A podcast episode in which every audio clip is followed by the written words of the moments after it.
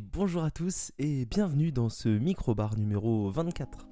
Ravi de vous retrouver cette semaine, un nouveau lundi puisqu'on on est passé sur la diffusion le lundi matin à 8h. Donc très content euh, de vous retrouver ce lundi matin pour attaquer la semaine ou n'importe quel autre jour si vous écoutez ce podcast euh, par exemple un jeudi, je ne sais pas. Mais en tout cas, très content de vous retrouver aujourd'hui euh, pour le micro-bar numéro 24. micro-bar sur le thème de la comparaison. Alors vous allez voir vous allez voir pourquoi on dit ça. Mais en tout cas, voilà, on va parler euh, de deux séries. Euh, vous avez les titres hein, toujours dans le, votre application de podcast et dans le jeu vidéo. Et vous allez voir qu'on va vraiment jouer le, jeu de la comparaison. Donc c'est euh, un thème qui est idéal. En tout cas, aujourd'hui, on va aborder trois sujets et une news. Je me suis attardé vraiment sur une news, un peu en mode souvenir.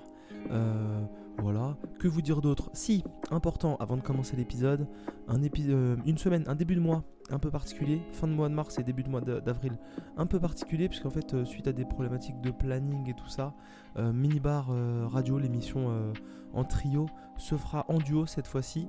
Mathieu et Maxime vous exposeront leur sujet. Et moi, pour ma part, eh ben, je fais les micro-bars. Euh, on a eu du mal à trouver des créneaux euh, qui nous permettaient de nous réunir les uns les autres. Donc du coup, euh, comme moi j'ai ma tribune hebdomadaire avec les, micro-bars, il valait mieux que eux enregistrent un épisode pour parler de choses qu'ils avaient fait dans le mois. Et puis on se retrouvera comme ça fin avril, tous les trois normalement, si, rien ne s'y oppose. De toute façon, les situations autour de Minibar Radio, Minibar le podcast, risquent d'évoluer dans les prochains mois. Euh, donc, il va falloir s'habituer peut-être à des aménagements de, planning euh, parce que déjà, pour ma part, 2023 euh, risque d'être une année avec du changement. Donc, c'est pas du teasing ou quoi que ce soit. mais voilà, je préfère commencer à préparer tout doucement le fait que peut-être il y aura plus trop d'émissions toutes les semaines ou, peut-être que je serai plus là dans tous les mini-bars. En tout cas, il va y avoir des choses qui vont un peu évoluer sur une courte période. Mais on n'y est pas. On n'y est pas parce que on est pour l'instant bah, sur la news de ce mois-ci, la news dont on ne parlera pas, mais un peu quand même. Mais d'abord, le, le petit jingle. Oui, j'ai pas perdu de temps pour, euh, faire la, pour faire la transition parce qu'en fait, je vois qu'il n'y a pas beaucoup de sujets euh, dans mon fichier. Et en même temps, il y a beaucoup de sujets parce que j'ai largement les capacités de passer une demi-heure euh, par thématique. Donc, on va pas perdre plus de temps que ça un tout petit sujet dont j'ai pas trop l'habitude de traiter d'habitude, euh, c'est un anniversaire. C'est assez rare que dans les microbars je m'attarde sur les anniversaires. Et là j'avais envie d'en parler parce que c'est un des anniversaires qui m'a mis le plus gros coup de vieux je crois. Euh, puisqu'en fait euh, les 15 ans de la PS3, fin mars là, 15 ans de PS3, ça m'a vraiment fait mal. Parce que je l'ai acheté peut-être un an, je dirais un an après la sortie, à tout casser. Euh, et, en fait, euh, j'étais déjà avec, euh, avec la personne qui partage ma vie actuellement, donc ça fait, ça fait très très mal. Je l'ai acheté le jour de son anniversaire et je l'ai ouvert deux jours plus tard parce que bah parce que voilà, on, a, profité de l'anniversaire et tout ça. Je l'avais acheté avec Uncharted, le premier du nom, qui était un jeu assez moyen, on va pas se mentir. Voilà, la PS3, donc 15 ans.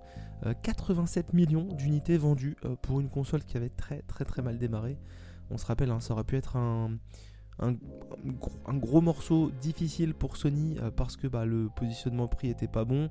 Ils étaient vraiment plutôt convaincus de réussir et ils étaient plutôt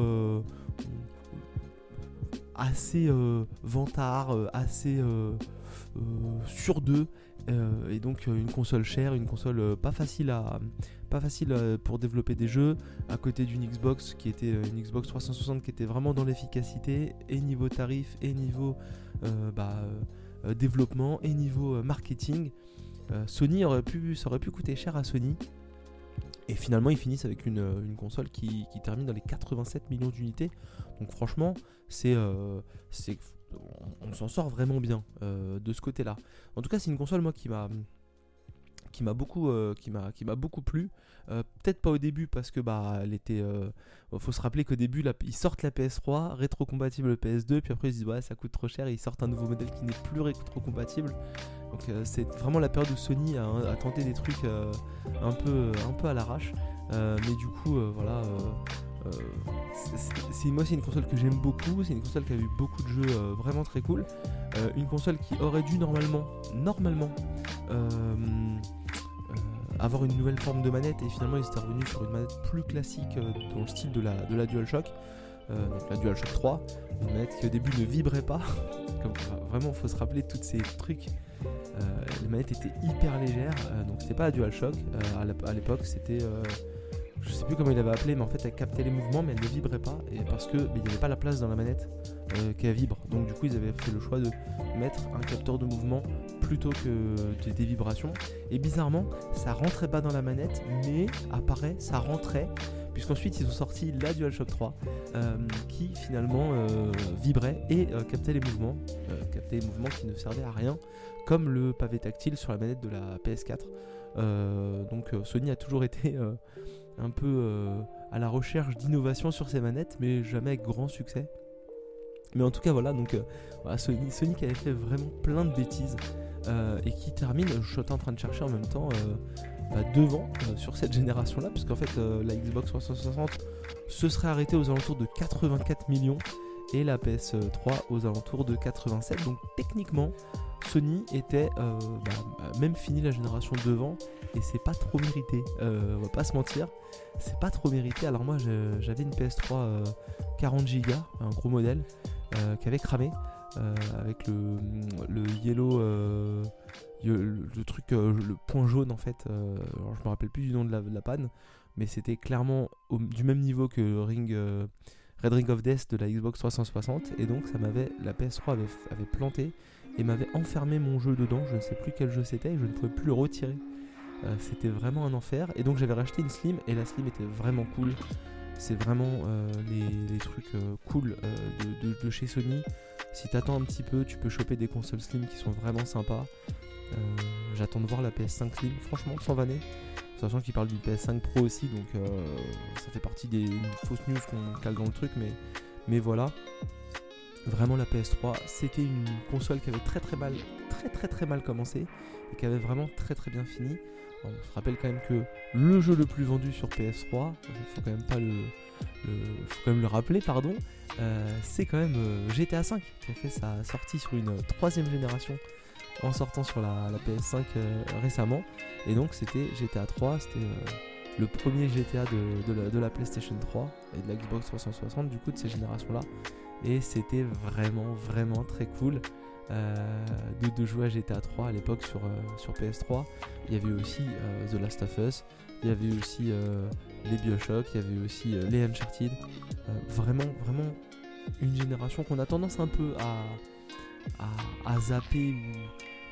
En tout cas, moi, j'ai tendance à dire que c'était pas foufou. Et quand on y repense, c'était quand même dingue. Red Dead Redemption sur PS3, c'était incroyable. C'était pour moi c'est le peut-être le meilleur jeu de cette génération là. Euh, donc c'est vraiment une grosse génération avec Mass Effect, avec plein de choses. On était rentré dans le monde de, la haute définition. On avait découvert euh, de brancher des câbles HDMI sur les, télé HD. C'était vraiment une, autre époque. Et, euh, et, voilà, 15 ans, ça, ça fait mal. ça fait vraiment mal. J'ai eu moins mal pour les anniversaires PlayStation 1, PlayStation 2, mais la PS3, ça m'a fait mal parce que bah euh, c'est une époque où bah ouais j'étais adulte quoi. Donc il y a 15 ans j'étais déjà adulte et ça fait giga mal, putain. Ça, ça pique grave. Donc je sais pas si c'est votre cas, je sais pas si ça vous fait mal aussi et c'était pas du tout pour euh, partager ma douleur, quoique un petit peu, mais pas en tout cas pas pour vous, en, infliger à vous. Mais voilà, j'étais content d'aborder ce, cet anniversaire là, sachant qu'on fera pas des anniversaires à chaque occasion. Mais là c'est un anniversaire qui m'a un petit peu touché, donc c'était l'occasion de, de passer 5 minutes dessus. J'ai même fait plus que 5 minutes dessus euh, pour se remémorer que c'était une console très bof au début et qui a fini sincèrement avec un peu de chance pour Sony euh, plutôt pas mal. Euh, même si Sony faisait du jeu en ligne gratuit à l'époque, ce qui a changé avec la PS4 puisque on devait prendre le, Xbox Live Arcade sur 360 pour jouer en ligne et sur PS3 c'était entre guillemets gratuit de jouer en ligne. Alors c'était certes bien moins efficace, mais c'était gratuit. Et ben on va passer tout de suite au, premier sujet. Je sais pas ce que vous en pensez, mais moi je trouve ça très bien. Alors, le premier sujet, et il va être vraiment euh, suivi très très tôt par le second sujet, puisqu'on est dans l'épisode des comparaisons. récemment est sortie la série Drive to Survive, donc la saison 4 de, la, de la série, qui suit donc une saison de Formule 1, une vraie saison de Formule 1, qui est une série qui commence à être une habitude sur Netflix. Et donc c'est sorti fin février, je crois, ou début mars. Euh, excusez mon, manque de précision. Euh, une série que j'apprécie depuis le temps parce que j'avais découvert ça, je crois, en saison 2 et j'avais vraiment beaucoup accroché parce que j'aime bien la F1 et tout ça. je discutais avec un collègue en lui disant Tiens, la saison 4 de, de, de, la F1 est sortie, ça a l'air cool et tout. il me fait Mais ah, il y a un truc qui est encore mieux. Moi qui adore le MotoGP, sur Amazon Prime Video, il y a MotoGP Unlimited. Je fais Mais c'est quoi MotoGP Unlimited? Et eh bah, c'est ta série sur la F1, mais là, c'est sur la MotoGP. J'ai dit, mais attends, mais ça a l'air trop bien. Enfin, j'y connais rien du tout. Du coup, je voudrais voir ce que c'est par rapport à ça. Et du coup, on va jouer au jeu de la comparaison. Euh, parce que c'est assez intéressant de voir en fin de compte euh, deux plateformes et deux mondes euh, de course automobile, de les comparer ensemble. Parce qu'il y a vraiment des choses extrêmement différenciantes entre, entre les deux formats. Donc on va d'abord parler de, de, de, la, de, la, F1, ensuite on parlera un peu de la moto, puis on fera une comparaison rapide entre les deux. Et puis le troisième sujet, puisqu'on n'a pas vraiment fait de sommaire, on comparera avec un, célèbre livre euh, euh, pour enfants, mais ça vous verrez. Hein, vous verrez ça très très rapidement. Euh, Drive to Survive du coup, saison 4, donc on suit une saison de Formule 1. C'est la quatrième saison que Netflix produit. Donc ils ont pris du poids et donc ils ont commencé à aller draguer un peu toutes les écuries et vraiment bah, se mettre en place dans toutes les écuries au sein de, de la fédération, euh, même de, auto et tout ça. Donc pour euh, être bien placé, pour avoir les, bons interviews, pour être euh, dans, les bonnes, dans les bonnes écuries, puisque la, la première saison, on se rappelle, ils suivaient pas trop Hamilton qui était le champion du monde en titre. Et là, vraiment, ils sont placés à tous les niveaux de la grille, c'est-à-dire que ils vont suivre les petites écuries, même s'il y en a une ou deux qu'on voit pas trop, ils vont suivre les grosses écuries et la course pour le titre, et puis ils vont suivre le milieu de, tableau, et puis euh, euh, les, pilotes qui, ont de l'avenir, les pilotes qui sont sur la fin. Ils vont vraiment partager euh, au cours des, des 10 épisodes, je crois, au maximum entre tout le monde. De ce côté-là, c'est vraiment très très bien. dans la continuité des trois dernières saisons, il n'y a pas photo. On est dans les mêmes dynamiques, on est même tellement dans les mêmes dynamiques que vous verrez parfois ça devient un peu agaçant parce que bah ils se renouvellent peu et du coup bah, on est toujours vraiment on est toujours vraiment dans les mêmes euh, ficelles euh, scénaristiques, si je puis dire, parce que c'est la réalité, mais après elle est, elle montrée euh, sous un certain angle, et puis elle est montée et montrée sous un certain angle, et puis on, va mettre les épisodes dans un certain ordre aussi pour, jouer avec cette réalité-là. Donc ça fait trois saisons qu'il le faisait, la quatrième est dans la, pure continuité. faut savoir qu'en Formule 1, du coup, les rôles sont plutôt définis sur la saison 2021 on avait deux écuries qui faisaient la, course à la, victoire, deux autres écuries qui faisaient la course à la troisième place, et un peu ainsi de suite, euh, jusqu'aux dernières écuries qui essayaient de, grappiller euh, un max de, points à chaque course pour terminer le plus haut possible dans le classement, parce que bah, plus on est haut dans le classement, plus on reçoit d'argent, et donc ça peut être décisif euh, pour une petite écurie de recevoir, je sais pas, par exemple 3 millions de plus qui n'étaient pas attendus, bah, on peut commencer à débloquer des budgets pour certaines choses. Donc voilà, c'était euh, quelque chose euh, qui était bien défini. Et du coup, voilà, on voyait un peu tous les niveaux euh, de classement et des pilotes et des écuries. On suivait ça au fur et à mesure de la saison. Donc on faisait un épisode sur des petits, et puis dans la saison 4 on le fait également. Puis un épisode sur les très gros, puis un épisode sur une histoire entre deux pilotes, et puis un épisode entre une histoire de concurrence dans une écurie ou une histoire de voilà et on se fait suivre ça euh, au fur et à mesure. C'est toujours, toujours euh, les pilotes de Formule 1, euh, des gros bébés avec des gros égaux, avec des gros comportements de, pleurnicheurs et de, et de râleurs. vraiment, ça, ça fait partie de mes gros points négatifs. Ça n'a pas changé. Je crois que j'avais déjà dit à la saison 3. C'est vraiment des, gros bébés. Ils sont jamais contents, ils passent leur temps de se plaindre. c'est waouh. C'est assez des, personnes qui sont relativement pour la plupart assez désagréables. Et on s'aperçoit aussi qu'ils ont beau euh, pour certains avoir un grand sourire à longueur de temps c'est pas pour ça que ce sont des bonnes personnes. Et parfois c'est même ceux qui sourient le moins qui sont limite ceux que j'aurais tendance moi personnellement à préférer. Alors que je suis plutôt du style d'habitude à me dire quelqu'un qui sourit c'est quelqu'un de cool. Bah pas toujours en fait. Euh, donc, euh, donc voilà. On va les suivre donc dans leur travail au sein de leur écurie au volant de leur, au volant de leur monoplace, puisque bah, du coup on entend les communications radio entre l'écurie, les, responsables des, différents pilotes et les pilotes dans leur voiture, avec bah, les consignes de course, les informations, toutes ces choses-là qui donc sont importantes parce que bah, parfois on va demander à un pilote de laisser passer son coéquipier pour aller prendre des points et se placer au classement des pilotes. Parfois on va demander à un pilote de lever un peu le pied ou d'attaquer parce que là on s'aperçoit qu'il y, a un créneau. Et c'est vraiment toute la stratégie de course qui va jouer comme ça. Et ça on va le suivre. Bien entendu monté et, euh, mis euh, dans le bon sens pour qu'il y ait une forme de, suspense. Même si c'est la réalité eh ben, on, va jouer un peu avec, euh, le montage pour faire ça le plus efficace possible on va, comme dans les dernières saisons, également euh, toujours voir des discussions euh, entre guillemets privées entre les pilotes et des gens de leur famille ou leur compagne ou leur, euh, ou leur assistant ou leur ami ou leur voilà. Et ça contrairement à, à MotoGP Unlimited dont je parlerai tout à l'heure c'est toujours il y a toujours un côté un peu faux, il y a toujours un côté un peu euh, ouais tiens bidule, tu veux pas t'asseoir à cette table et euh, ah, tiens lui on dit que c'est ton ami ou bah tiens prends ton ami qui est à côté de toi. Et puis là tu vas dire que bah ils m'ont toujours pas renouvelé mon contrat ou alors oh j'en ai vraiment marre la voiture elle roule très mal et on n'a pas trop enfin c'est assez ça fait faux, ça fait pas vrai. Alors tout est vrai dans les faits, c'est des choses qui sont clairement là puisque du coup on va suivre ce pilote-là qui est clairement annoncé comme sur la fin et qui n'aura pas de, de, place dans son écurie actuelle sur la saison d'après.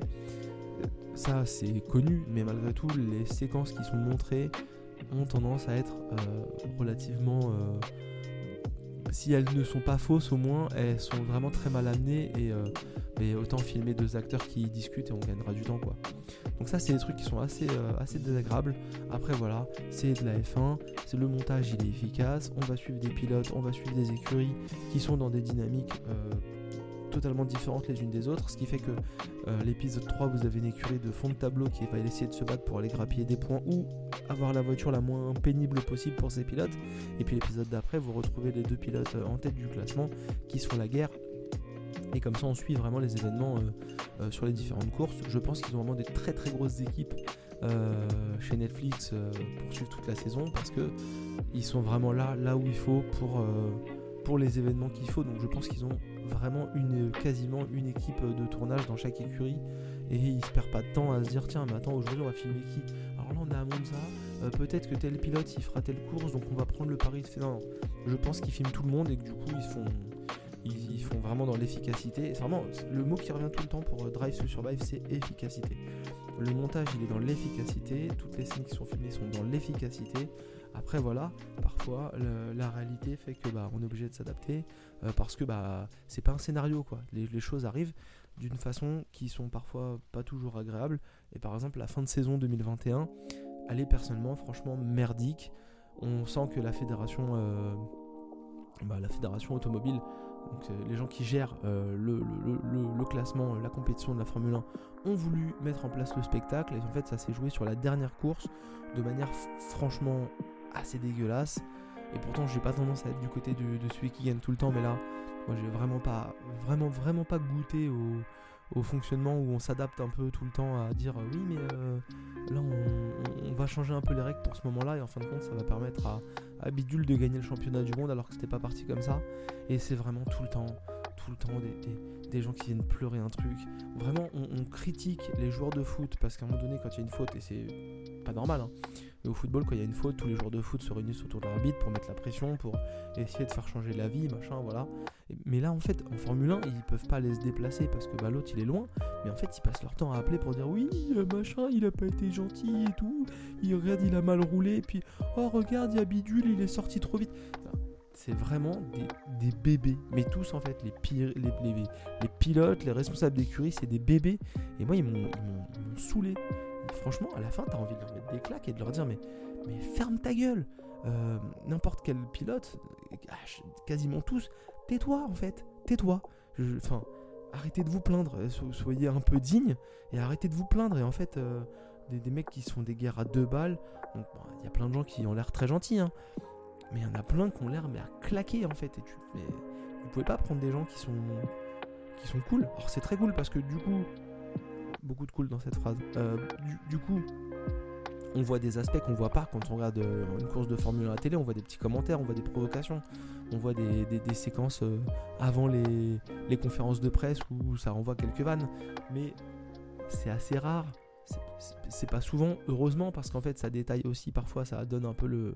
Ça met un peu le, doigt sur des comportements qui sont franchement pas toujours agréables. Alors ça peut vanner un peu, ça peut rigoler, mais des fois c'est souvent des grosses merdes qui viennent balancer des vieilles vannes ou qui viennent, euh, qui viennent provoquer. Red Bull, c'est des fils de pute. Voilà, moi j'ai acté, j'ai pris parti. Red Bull, c'est des fils de pute. Euh, le, responsable d'écurie de Red Bull, c'est un fils de pute. Voilà, c'est tout. Moi, si, euh, et si vous êtes pour Red Bull, désolé, mais c'est un fils de pute. et, moi, je suis team Mercedes, alors que pourtant, je suis pas d'habitude le style à, aimer les, mecs qui gagnent tout le temps. Et, pour la saison 2022, je suis team Ferrari parce que, bah, en fait, euh, j'ai envie de croire dans les Ferrari que je détestais avant quand j'étais petit parce que bah, Schumacher gagnait tout le temps et qu'en fin de compte, j'en avais marre que Schumacher gagne. Mais là, je suis team Ferrari pour 2022. les gens qui n'aiment pas le sport auto n'en ont rien à foutre. Mais en tout cas, voilà.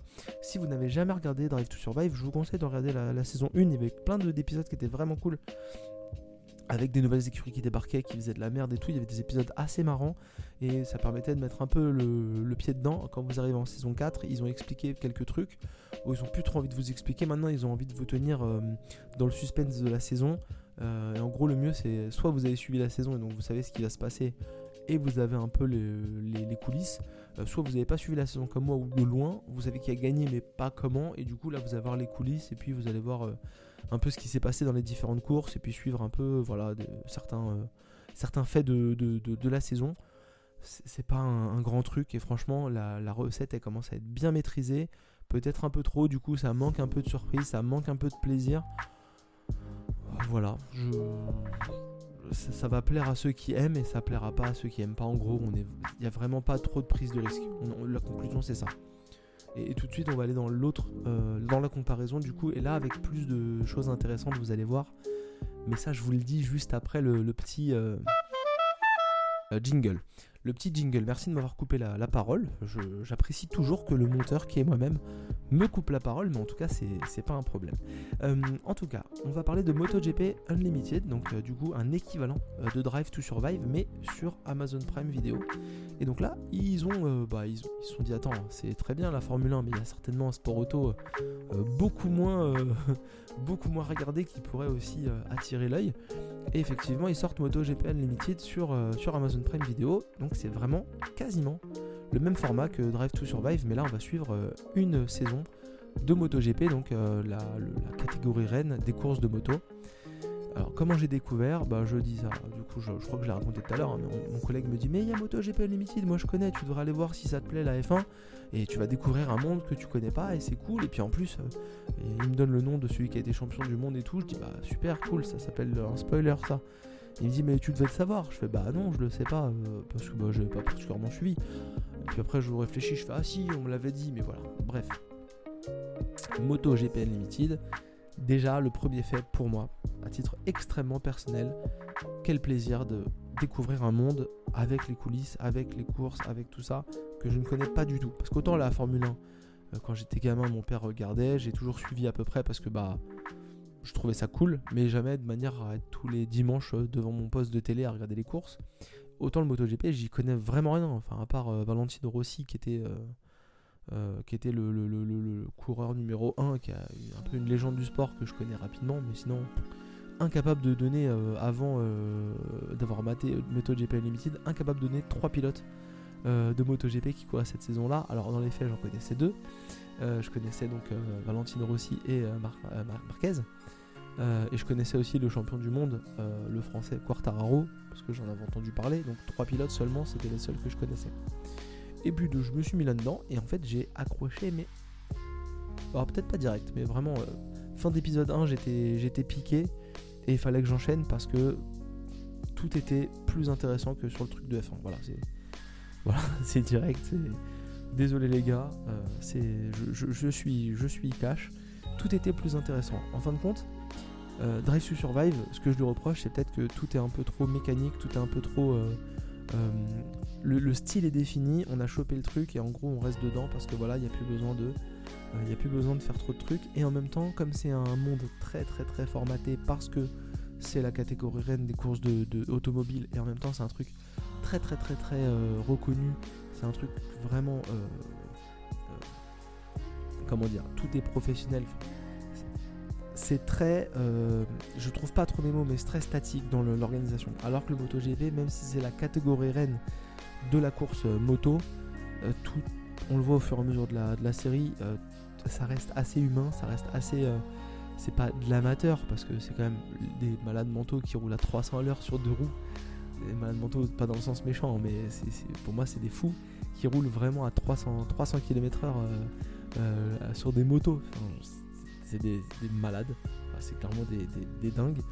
Et en fin de compte, c'est moins. Euh, tout est moins euh, rigide, tout est moins développé que dans la, F1 et du coup je pense que bah, Amazon en a profité pour aller filmer plus de choses, euh, montrer d'autres choses parce que c'est aussi moins connu et on profite de tout ça euh, et de cette tentative de se différencier un peu je pense aussi de Drive to Survive à avoir plein de choses. On va suivre euh, les équipes médicales à un moment donné, donc on va pas beaucoup suivre les équipes médicales mais on va voir des interactions entre le médecin qui est responsable donc auprès de, de, de l'organisation des courses, donc il va voir les pilotes et qui s'assure que oui, le pilote peut courir ou non euh, s'il revient d'un accident, s'il a une blessure, voilà.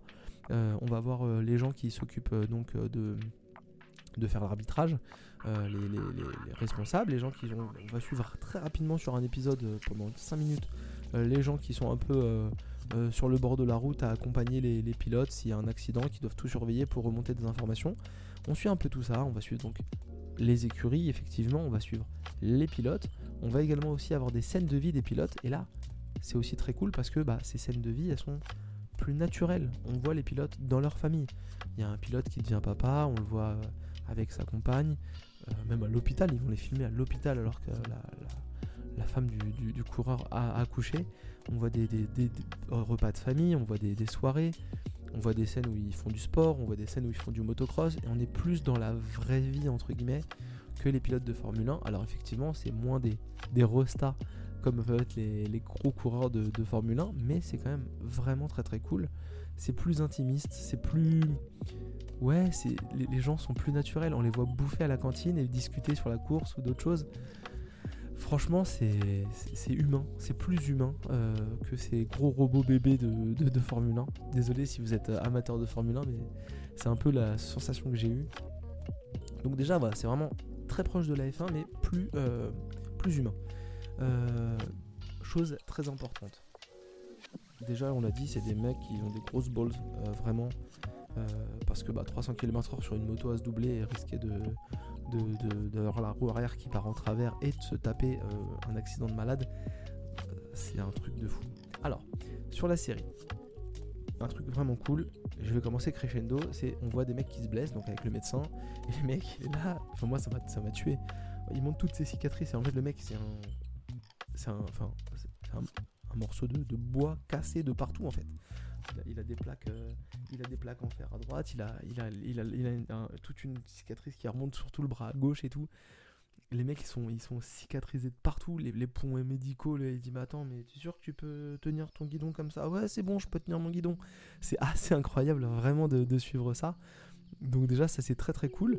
Euh, un autre truc qui est vraiment vraiment sympa, euh, c'est euh, responsable d'écurie, ils sont beaucoup moins là à chouiner, à faire les pleureuses un peu comme j'ai dit, comme je disais sur la Formule 1.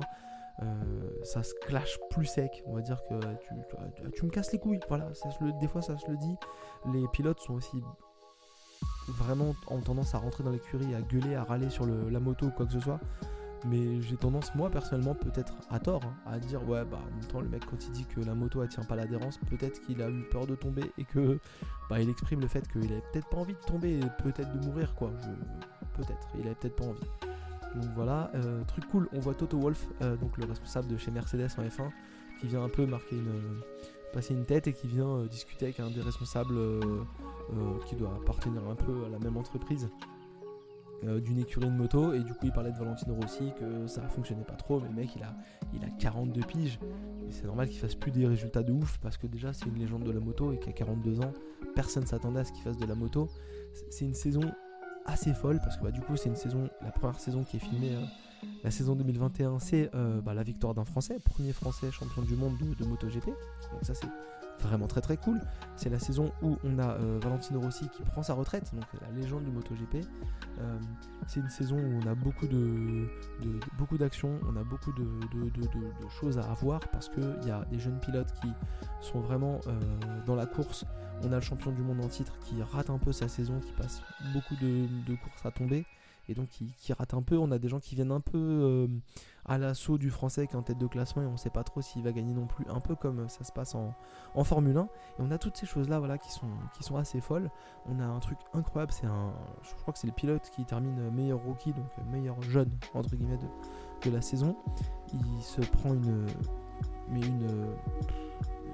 Une gamelle de, de malade. Franchement, une gamelle de, de fou. Il tombe, il prend, je crois, 4 fois 25 G. Euh, donc vraiment la gamelle de malade. Il termine en fauteuil et le gars remonte sur une moto 48 jours après son accident. C'est-à-dire que un mois et demi après son accident, le mec il est en fauteuil et après il est, il, est sur la moto. Un mois et demi après, il y a un gars qui se pète le poignet. Je crois au bout d'une semaine, il remonte sur la moto. Enfin, les mecs sont fous. Franchement, c'est pour ça que je disais que c'était des malades parce qu'en fait ils sont fous. Il y, a- il y a un épisode, il y a un épisode vraiment. euh, Enfin, il y a un- assez, euh, assez, euh, assez dur. Euh, je crois que c'est même, je crois que c'est l'épisode 3 parce que j'ai mis grosse émotion sur l'épisode 3.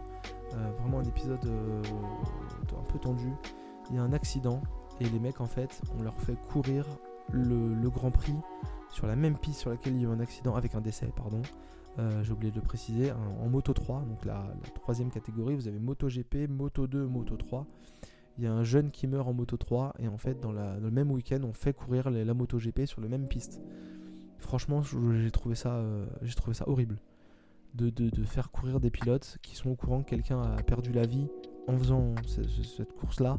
Et, et tu les vois et tout, ils sont vraiment euh, tous affectés. Ils sont là à se dire mais on n'aurait pas dû courir et en même temps ils étaient dans la course, ils étaient dans la compétition.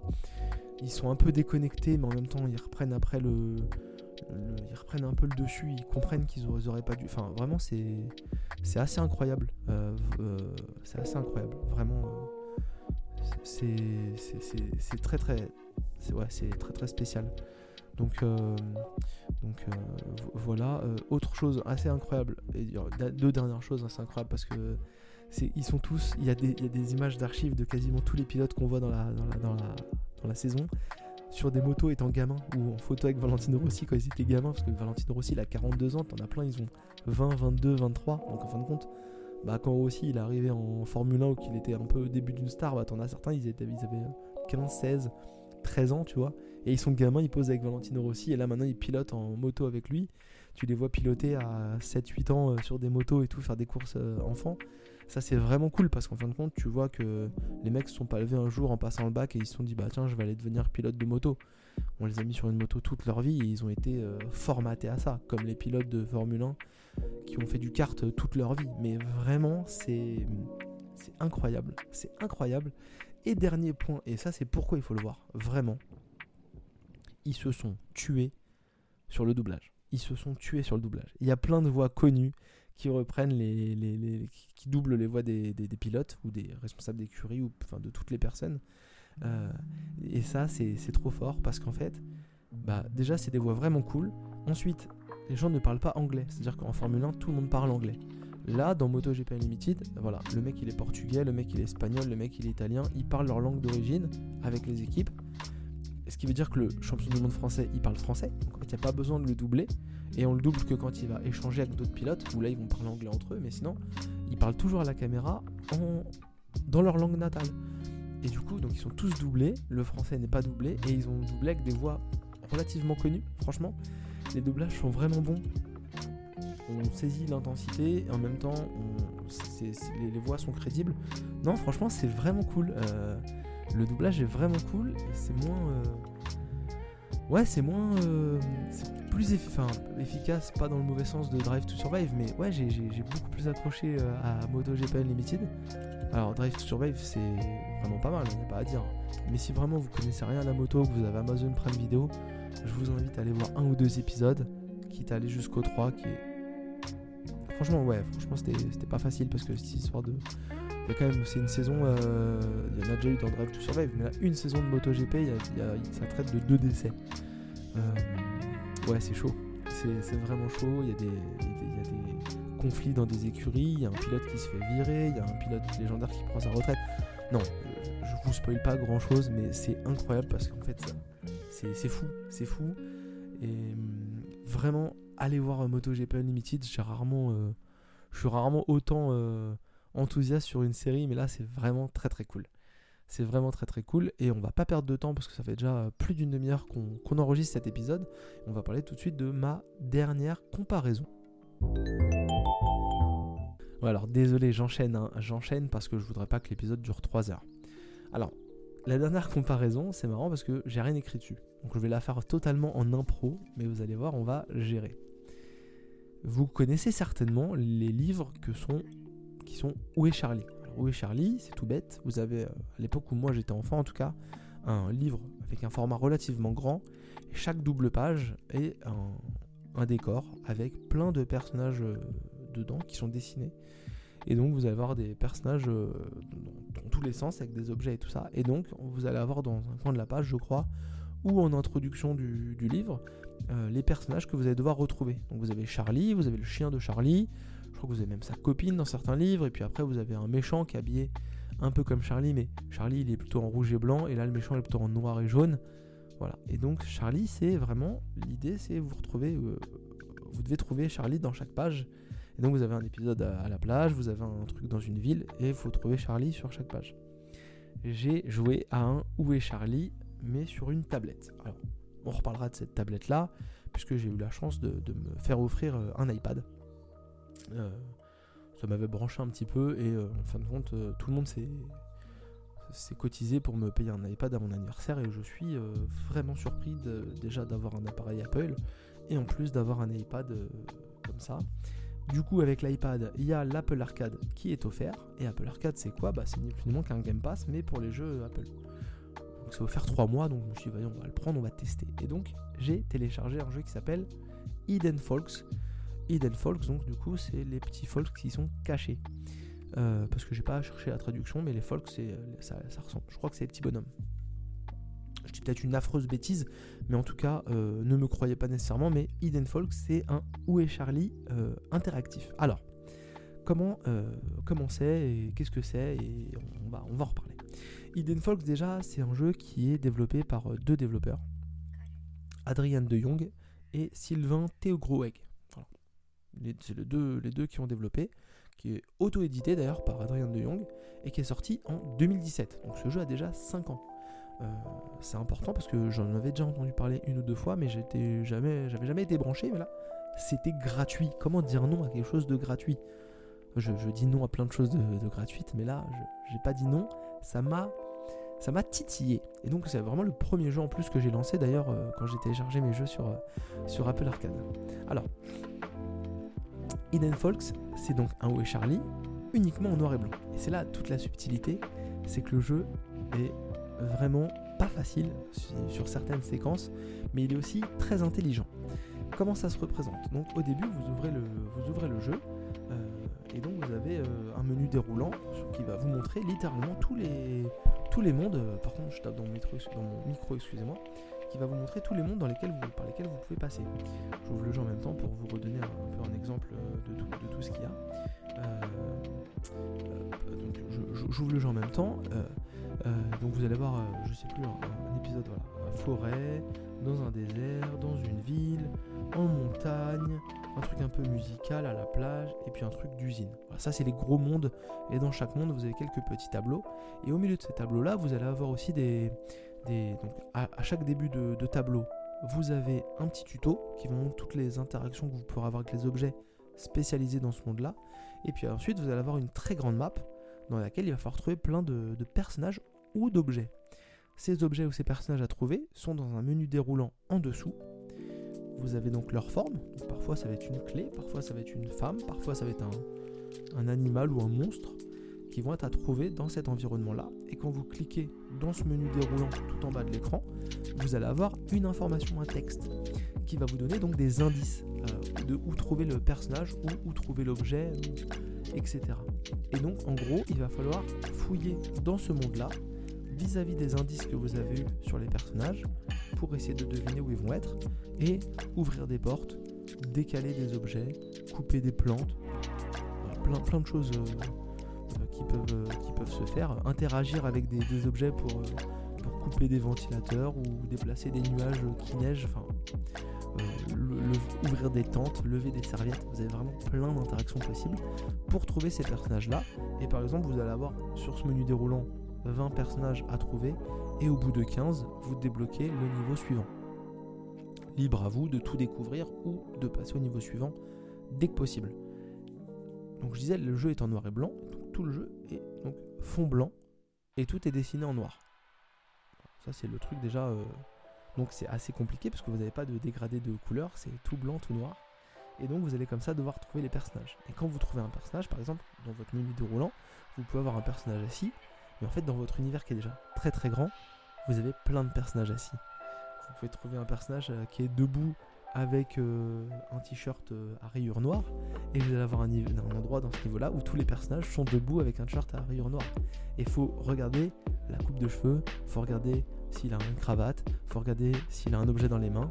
Vous avez des personnages, des fois vous les regardez dans votre menu déroulant, ils sont debout en train de sautiller en secouant les bras. On se dit, oh ça, ça va être un personnage relativement facile à trouver puisque il fait un mouvement qui est quand même pas naturel. Et ben non, parce qu'en fait dans votre monde, vous allez avoir plein de gens qui secouent les bras. Et parfois ils vont avoir un drapeau, parfois ils vont avoir rien dans les mains, parfois ils vont avoir un autre objet. Et donc faut comme ça deviner par rapport au texte et à l'apparence du personnage où est-ce qu'il peut être. Et donc quand vous l'avez trouvé, vous cliquez dessus, il est coché et donc vous pouvez passer à un autre personnage.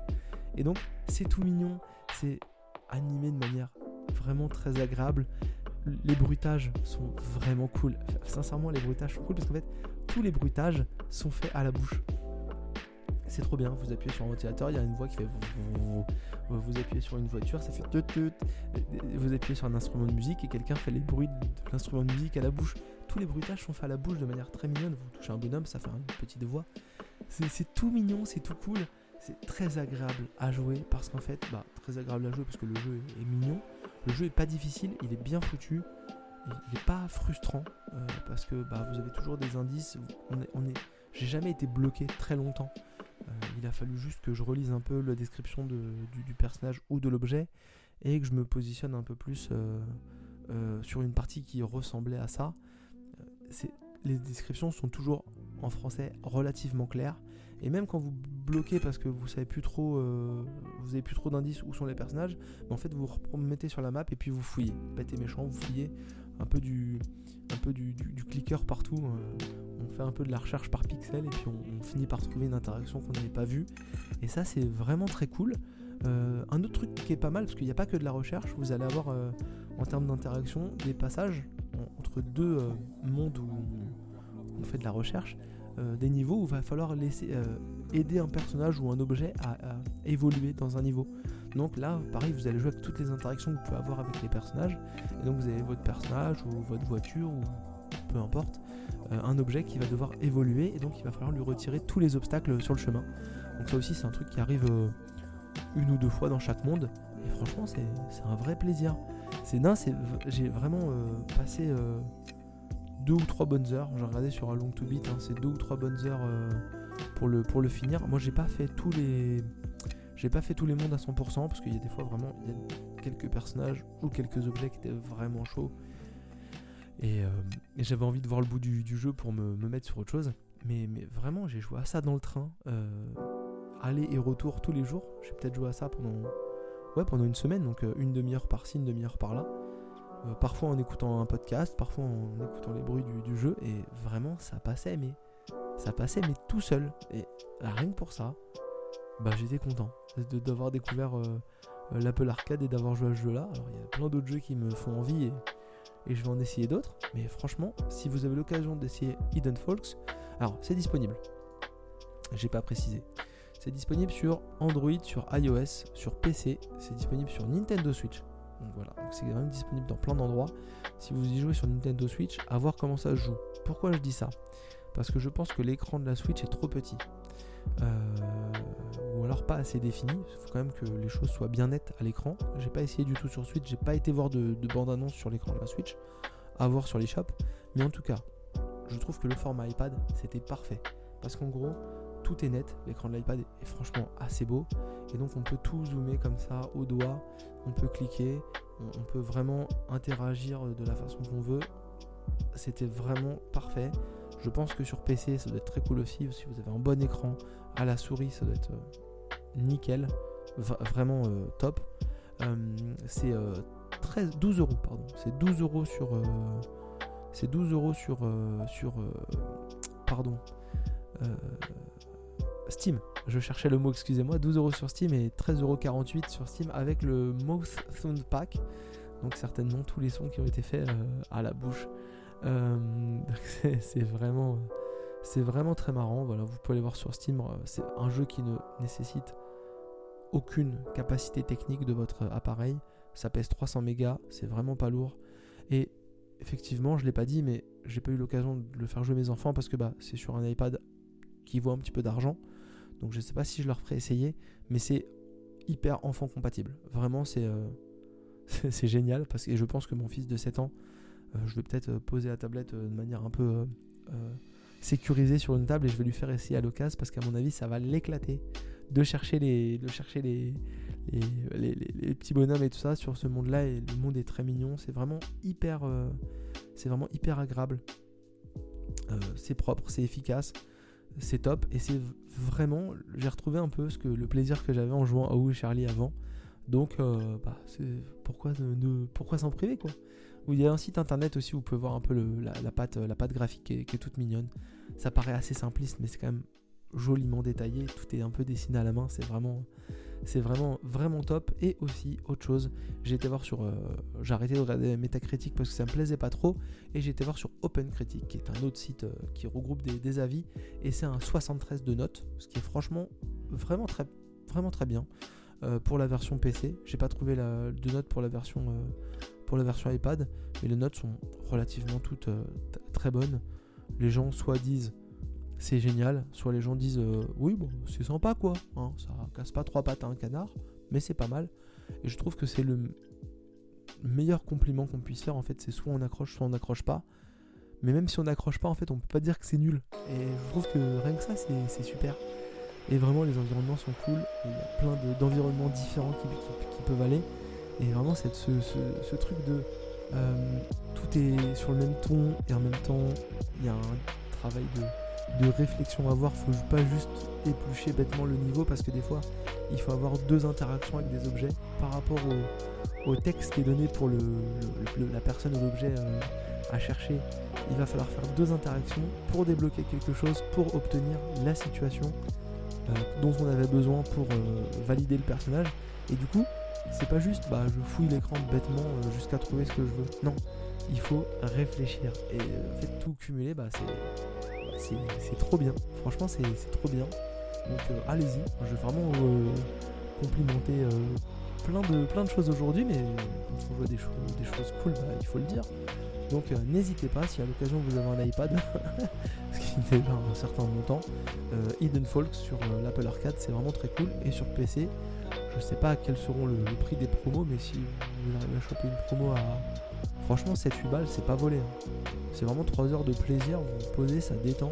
Et un côté détente. Ouais, je crois que c'est ça qui m'a plu. Je prenais les transports, je regardais ça et je me détendais. Et j'ai failli rater mon arrêt plusieurs fois pour vous dire comment c'est. Combien c'est prenant parce que j'ai failli rater mon, mon arrêt, ma gare plusieurs fois.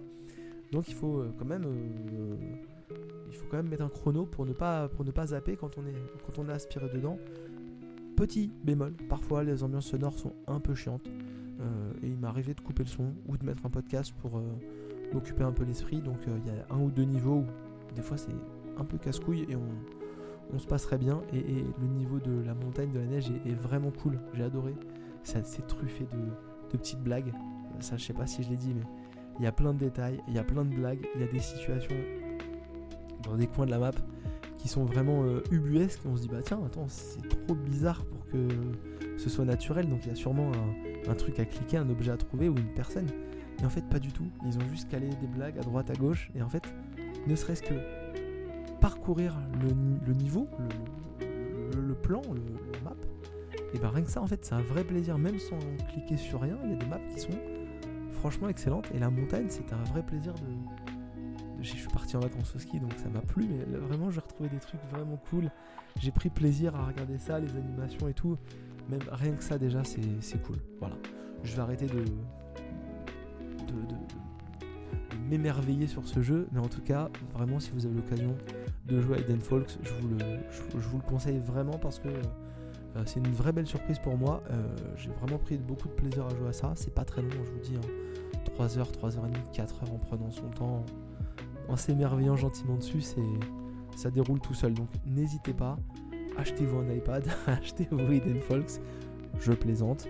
Mais en tout cas, si vous avez l'occasion, allez-y. Euh, j'ai pris beaucoup de plaisir et à faire ce jeu et à faire cette émission qui est désormais terminée. oui, je suis désolé.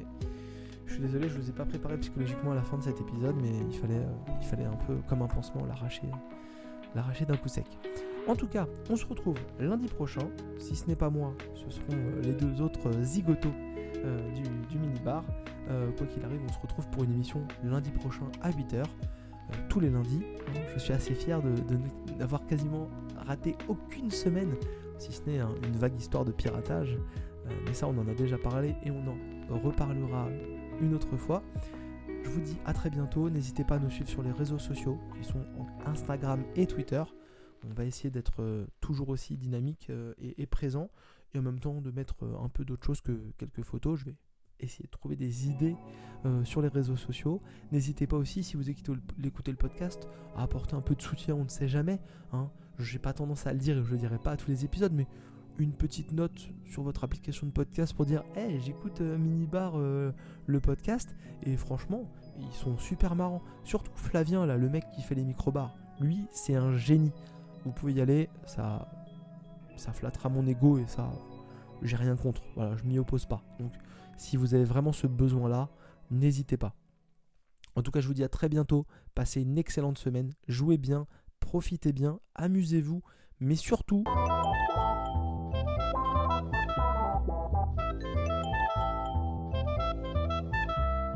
Putain, je me suis encore fait couper la parole. Surtout, écoutez Minibar Radio. C'est important. Allez, salut